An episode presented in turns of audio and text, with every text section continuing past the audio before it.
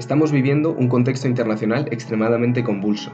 Tenemos el tema de Ucrania y Rusia muy presente en, nuestro día a día, pero hoy queremos centrarnos más en Oriente Medio, específicamente en el tema de Irán y la posible revolución que se está gestando en esas tierras. El 14 de septiembre fue asesinada Masha Amini, en situaciones un poco extrañas, que ahora nos comentará Alfonso, y que ha desencadenado su muerte un conjunto de protestas en Irán de las cuales sabemos algo, es posible que no sepamos todo por los cortes de Internet que está habiendo y que hoy vamos a explorar un poco más en detalle las razones, el pasado histórico que esto tiene y posibles consecuencias futuras. Entonces, estamos aquí con Alfonso, eh, nuestro primer episodio a distancia de esta segunda temporada. Y bueno, Alfonso, pues cuéntanos un poco eh, pues esto, el contexto histórico, qué está pasando ahora y, tus previsiones a futuro. Así, una pregunta sencilla, ¿no? una, pregunta súper sencilla para inaugurar la temporada online, Nico. Esperamos eh, que la calidad del audio no se vea afectada, pero bueno, eh, ya, ya, lo iremos mejorando. Pues como dices, las protestas en Irán están, están teniendo un tinte, un tinte muy sombrío, ¿no? Llevan ya apenas dos semanas y llevan 85 muertos mm, asesinados por la, por la policía iraní en las, en las manifestaciones. Y todo empezó, como dices, con el asesinato de esta chica de 22 años, Masha Amini, que fue eh, apaleada y muerto después del, apaleamiento eh, porque llevaba mal ajustado el velo. Eh, en Irán, como sabemos, impera la ley islámica, es una república islámica, que ahora lo explicaremos, y entonces hay un organismo que se llama la Policía de la Moralidad, que son encargados de guardar las costumbres morales islámicas en, la calle. Y entonces vieron a esta chica que llevaba mal ajustado el, velo y la, secuestraron, se la llevaron y a las pocas horas apareció apaleada y murió poco después de poco después. Entonces, esto es lo que ha desencadenado todas estas protestas por todo Irán, pero que no son protestas aisladas, sino que venimos de una situación muy convulsa en Irán, muchos años desde 2015, 2017, 2018, de, de grandes protestas, y eso son protestas que, como veremos, son muy parecidas a las que precedieron a la caída de la monarquía iraní y el comienzo de la República Islámica, y eso es lo que nos hace preguntarnos si está la República Islámica en, peligro de que, haya una revolución que la, que la derroque. Vale, vamos entonces un poco por pasos. Has mencionado eh, monarquía, luego un paso a República Islámica. ¿Es esto relevante para las protestas de principios de los 2000? Sí, porque eh, la República Islámica de Irán, que eh, comenzó en 1979 después de la Revolución iraní, que derrocó a la monarquía, ahora hablaremos un poco más de eso, eh, se parece mucho ese contexto al que estamos ahora.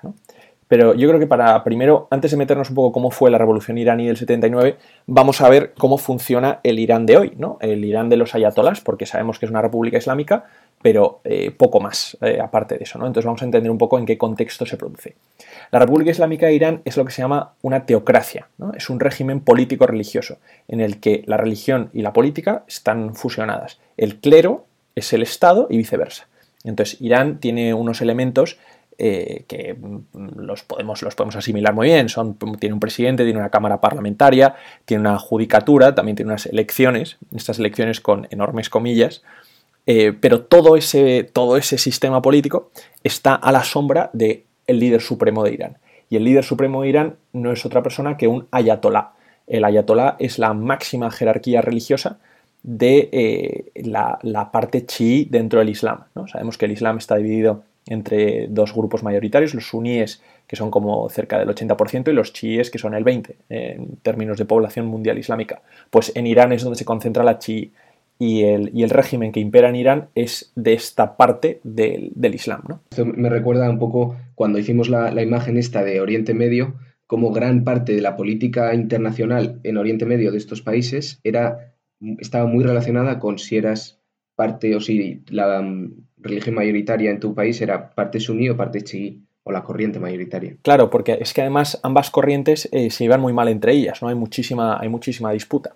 Entonces, eh, lo que sucede es que el, chiismo eh, predica una, parte de su doctrina religiosa, es que los líderes religiosos, como están más cerca de Dios y, han, y se han formado en, en la palabra de Dios, son además los que luego deben eh, ser los líderes de los estados, ¿no? Para que los estados eh, sigan pues, los, los, comandos de, los comandos de Alá.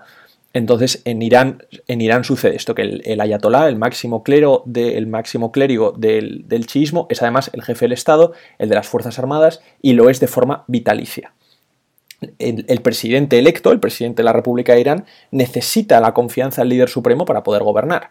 Eh, la judicatura depende del, líder supremo. Estas elecciones que digo eh, no funcionan en absoluto porque el líder supremo es el que elige qué candidatos pueden presentarse a las elecciones.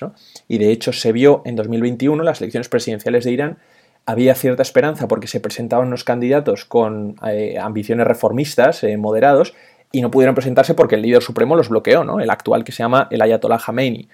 Eh, entonces, eh, Irán, es un, eh, Irán no tiene solución, es una, es una dictadura teocrática imposible de, de, cambiar o de reformar por sus estructuras internas.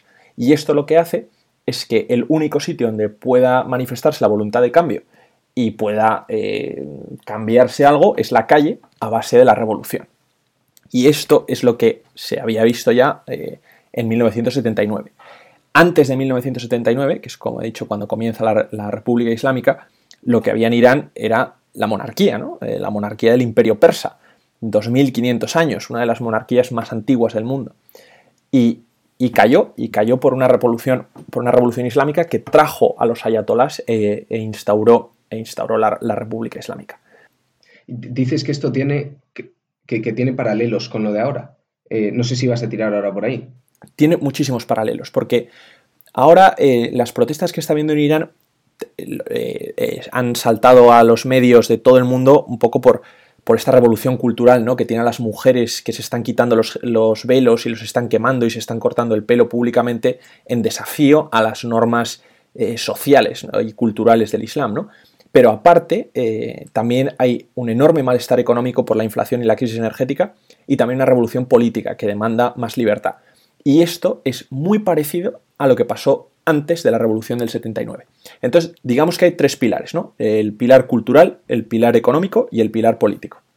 Vamos a ver cómo estaba la cosa antes de 1979.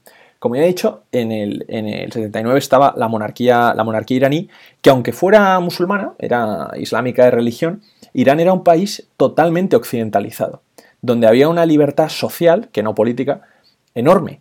Era un país muy parecido a. muy parecido a. que, quería parecerse más bien a Europa, eh, que se consideraba moderno, que además era un importantísimo aliado de Estados Unidos, industrializado. Eh, o sea, era un país que, con vocación occidental, ¿no?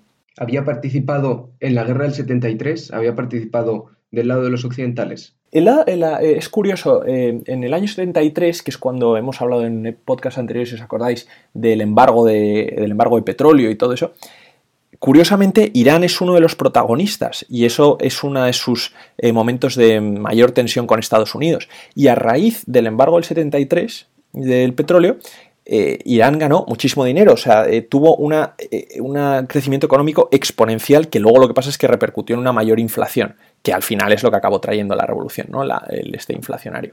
Pero eh, eh, antes de llegar a eso, eh, pero a muy a colación, es interesante porque como un país de valores occidentales, con una monarquía aliada de Occidente, con una calidad de vida que aumentaba, con una educación que cada vez llegaba a más, a más sectores de la población, con una, clase, con una clase media que se expandía. ¿Cómo ese tipo de país pudo en el año 79 renunciar a todo eso y traer de vuelta un régimen político totalmente tradicionalista, religioso, eh, de valores islámicos, fue una enmienda a la totalidad a lo que se llamaba la teoría de la modernización, ¿no? que era uno de los paradigmas por los que los teóricos pensaban que evolucionan las sociedades. ¿no? Las sociedades van industrializándose, esa industrialización trae eh, una mayor clase media, entonces eso repercute, en fin. Bueno, pues este, esta revolución que trajo de vuelta el, islamismo más medieval eh, ponía muy en cuestión eso. ¿no? Pero ¿qué había pasado? Que a pesar de esa occidentalización que nosotros podemos ver como positiva, esa occidentalización que se produjo en Irán en, los años 70 de la mano de la monarquía, no fue bien recibida por la sociedad iraní. Había una gran apatía cultural y llegó a darse un fenómeno que se ha llamado en Occidente West Toxication, la occidentoxicación, ¿no? Intoxicarse de valores occidentales, como si de alguna forma hubiera una parte de la sociedad iraní, una gran parte, que se sintiera ajena a esos valores que la trataban de imponer. Y entonces encontró una gran, una gran alivio, un gran respiro eh, espiritual tradicional en lo que propugnaba la, revolución islámica. A eso suma esa apatía cultural, esa desafección cultural con el sistema existente, a la hiperinflación a raíz de la crisis del 73 que había y de un mayor, y de un mayor gasto del gobierno, un gasto disparado que subió muchísimo los precios de eh, los precios de los, de los, es que muy parecido a lo que estamos ahora, los precios de la energía, de los combustibles, de la comida. Había una gran crisis alimentaria porque el dinero del petróleo, eh, ganado en el petróleo, se reinvertía todo en industrialización y en muy poca reforma del campo. Entonces no había comida, literalmente. Y además eso hemos dicho, lo cultural, lo económico y lo político. Había una durísima represión en la monarquía del Shah, del emperador de Persia, eh, por parte de su policía secreta, el Sabak, ¿no? si bien se permitía, como he dicho, la libertad social, eh, al, más puro estilo occidental, eh, no, había, no había libertad política. Entonces, en 1975 se produce una cosa muy curiosa, que es que el gobierno del Shah, el gobierno del emperador de Persia, lleva a cabo una campaña de estabilización de los precios para tratar de frenar la, hiperinflación, básicamente ponerle un tope a los precios. Y eso lo lleva a, atacar a los comerciantes. Es un poco nos suena, ¿verdad? Sí, que esto en, teoría hemos visto que suele ser mala idea. Pues en ese, eh, en ese usar a los comerciantes como chivo expiatorio de la crisis inflacionaria, lo que produce es una alianza entre los comerciantes y los clérigos que no tenían poder en esa sociedad tan secularizada, tan occidentalizada. Esos clérigos y esos comerciantes se alían y logran poner en marcha la revolución del 79, que acaba con el Shah y trae de vuelta y trae la revolución islámica, la República Islámica. ¿Por qué digo esto de eh, la campaña de estabilización de precios, ese tope de precios como casi como, como chispa que lo prendió todo, ¿no? Porque ahora se ha dado el proceso exactamente contrario. El gobierno iraní tenía un tope de precios puesto en, em, en los alimentos, en los combustibles y las medicinas. Muy recientemente, el presidente de Irán quitó ese tope al trigo, a las medicinas y a la gasolina. Y eso ha disparado los precios, ha subido, ha, hecho que pegue un, latigazo a la inflación importantísimo y que eso repercuta en el coste de la vida en Irán. Esto es desde 2017, ¿no? Entonces, en 2017 tenemos que también se están pidiendo la liberalización de leyes restrictivas para las mujeres, eh, que se acabe esta policía de la moralidad que patrulla las calles viendo a ver si, pues eso, pues si vas correctamente puesto el velo. desde luego, la policía esta suena muy, muy orwelliano y se ve que la chispa que dices de ahora lleva, es algo que lleva fraguándose. Varios, años, desde luego, porque esta policía de la moralidad lleva desde el año 2005 eh, que se instauró con un código de, un código de, de conducta muy estricto, ¿no? En el que, pues es, esto que digo, ¿no? Si llevas eh, correctamente puesto el velo islámico, en eh, las relaciones personales en la calle, eh, el alcohol, y, y, además tienen total libertad de actuación para, para, mm, pues para corregir estos desvíos de la moralidad, ¿no? Y muchas veces es una multa, pero muchas veces puede ser el castigo físico, como ha pasado con esta chica, ¿no? Entonces, suma las protestas contra esto. La hiperinflación que está habiendo en Irán y dos, levantamientos o dos revueltas que se produjeron en 2021 y en mayo de 2022. Y tiene unos nombres que son como eh, muy, muy de película, porque la de 2021 se llama El levantamiento de los sedientos. Se ha, se ha denominado así en, la, en, los medios occidentales eh, eh, The Uprising of the Thirsty, el levantamiento de los sedientos, porque son protestas, movimientos que protestaban contra la escasez de agua. Eh, porque la, política, la política del gobierno en, pues no, sé exactamente la política hidráulica será en, los lagos en Irán, que además es un país muy seco, y todo esto eh, eh, ha llevado a muchísima escasez, de agua en muchísimas ciudades, ¿no? Y además, entonces, claro, era una, era una crisis de sed. Eso en 2021 y lo que pasó en mayo de 2022 es un levantamiento de los hambrientos, porque es cuando el gobierno iraní cejó los subsidios paró los subsidios al grano que se importaba, disparando el precio de la harina un 500% en Irán.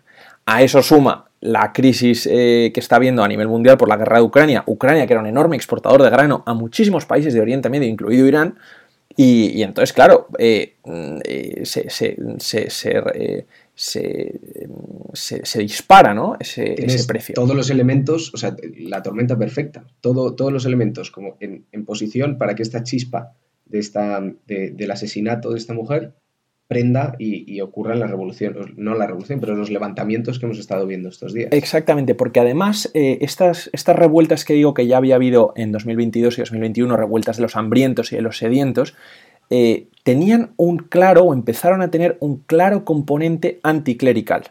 Iban dirigidos contra los mulás, que los mulás son eh, la, como se dice en, ese idioma, eh, en, el, persa, la, clase dominante, los clérigos dominantes, esos son los mulás. Y estas revueltas que eran a causa del precio de, del precio de la vida, del coste de la vida, estaban dirigidas contra ellos. Y además, como digo, se suma esta idea de una apatía cultural. Hemos hablado de la apatía cultural de los años 70, donde se consideraban perdidos sin una, sin una tradición clara, y la apatía cultural que hay ahora, en estos años, es de una, una juventud, una clase joven, que no quiere los valores islámicos. Estamos hablando de que Irán es uno de los países con mayor porcentaje de población joven del mundo. ¿eh? La población de Irán eh, más del 60% de la población, cerca del 62%, tiene menos de 35 años. Esto es una barbaridad. Qué barbaridad. Esto es una barbaridad. nosotros, claro, nosotros hablamos en Europa y en Occidente de sociedades cada vez más envejecidas y en cambio lo que pasa en el, en el mundo por desarrollar, en el sur global, es todo lo contrario. Hay enormes poblaciones jóvenes. Entonces, esto no, no solamente tiene un impacto en la demografía, sino también en la política, porque esta clase joven, estos enormes grupos de jóvenes, lo que se ven es gobernados por una élite que, en el caso de Irán, eh, está en una media de los 75 años, es que la Ayatollah, el líder supremo, tiene 85 años. Entonces se rebelan contra eso. Es lo que les hace mirarse, mirarse en el espejo de Occidente y buscar eso, ¿no? Y, y ¿Y sabemos exactamente o sea, ¿qué está pasando ahí estos días? ¿O es todo bastante como por así, cubierto por la niebla de guerra o casi por, por los cortes de, Internet sobre todo? Pues lo has definido muy bien, la niebla de guerra, ¿no? O sea, sabemos que está habiendo muchísimas manifestaciones y que el gobierno iraní, el gobierno iraní es una dictadura, no, no tiene otra respuesta a las manifestaciones que la represión. Entonces, sabemos que hay 85 muertos, esta es una cifra del 29 de septiembre, mm, no sabemos cuántos más puede haber, además está habiendo, como dices, cortes de Internet eh, en, Irán, que es el propio gobierno el que está cortando el Internet para dificultar eh, la organización de las protestas, entonces sabemos muy poco de lo que está pasando. Pero ciertamente, que, como estamos viendo, todo se parece muchísimo a lo, que, a lo que sucedía en los meses y años anteriores a que cayera la monarquía pérsica en 1979. Sí, sí. O sea, como dices, se, parece, pero es como el proceso a la inversa.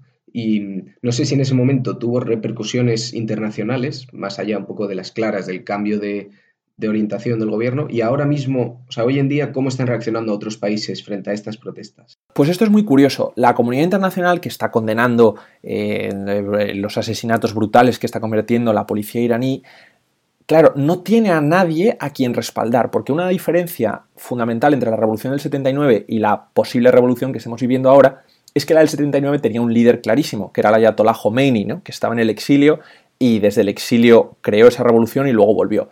Hoy Occidente no tiene a quien apoyar si lo que busca es que de estas protestas surja un cambio de régimen en Irán. Entonces, eh, claro, Irán es un país muy delicado en el sistema internacional porque es un aliado de Rusia, es un, lo que se llama un rogue state, un estado canalla. No sabemos exactamente cómo puede eh, eh, operar en el sistema internacional y a lo que se tiene asociado es que actúa como una potencia de desorden.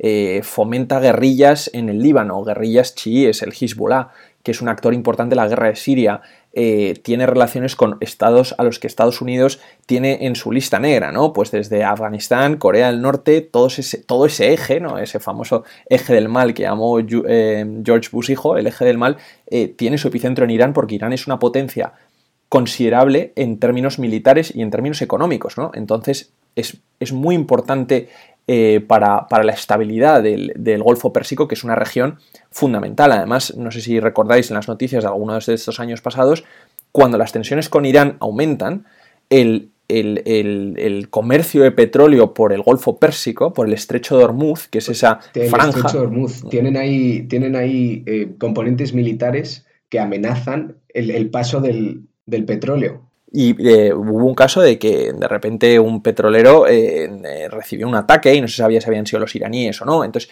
es muy delicado. Pero además, está el gran asunto del gran eh, elephant in the room, como dicen, el gran asunto del acuerdo nuclear de Irán. ¿Esto qué es? ¿Qué es este acuerdo nuclear? Pues el acuerdo nuclear de Irán es un tratado que se firmó en 2015 entre las grandes potencias del mundo, Rusia, China, Estados Unidos, Inglaterra, Francia, Alemania y la Unión Europea, con Irán, para limitar el acceso de Irán a la bomba atómica.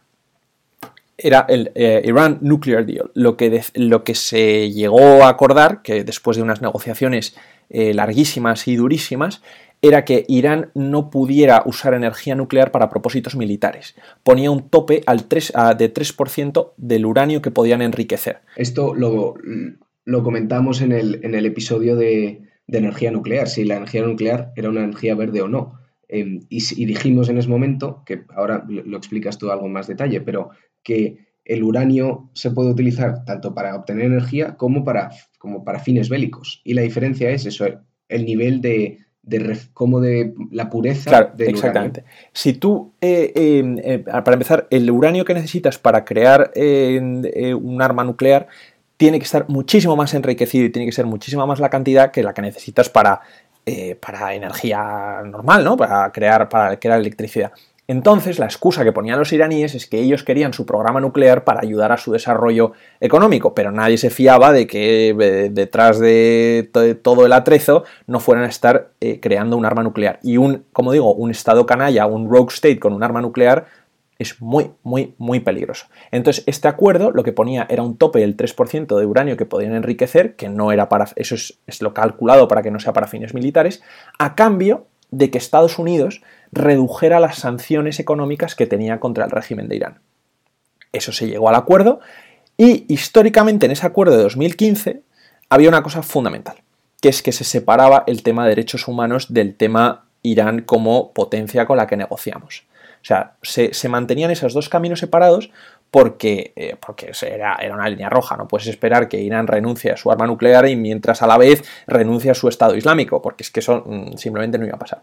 Entonces se mantuvieron esas dos, esas dos vías. Eh, esas dos vías separadas. Lo que pasa es que en 2018 Donald Trump se retiró del acuerdo, porque dijo que él podía conseguir un mejor acuerdo que, el que había. Al retirarse del acuerdo, volvieron a entrar en vigor las sanciones que tenía Estados Unidos respecto a Irán. Gran parte de la inflación que hemos hablado y de los costes de importación que tiene Irán es en parte por las sanciones de Estados Unidos. Entonces, el, el acuerdo nuclear de 2015 ayudaba a mitigar ese, ese efecto económico que ahora está dando ese latigazo de vuelta, como digo. Y aparte, el, acuerdo nuclear de Irán lo que hacía era como digo, legitimar al régimen desde muchos puntos de vista, no solo desde puntos de vista diplomático, de que ya tiene un acuerdo firmado con, con las grandes potencias del mundo, es que no puedes firmarlo con nadie más importante que con esos firmantes, ¿no? Eh, también eh, cuando se levantaron esas sanciones a raíz del acuerdo, hubo muchísimas empresas en todo Occidente que empezaron a trabajar con Irán, a, tener negocio en Irán, ¿no? Entonces por eso digo que hay una legitimación de muchas formas. Y ahora, después de 2018 eh, y después de que eh, Donald Trump perdiera la presidencia de Estados Unidos, se habla de volver al acuerdo nuclear, porque se consideraba que el acuerdo nuclear era importante para la estabilidad del mundo. Privar a Irán de la bomba, eso era un, imperativo para la seguridad, para la seguridad colectiva. ¿no? Y entonces esas negociaciones volvieron a, llevarse a cabo, pero ahora el que llevaba la voz cantante era la Unión Europea.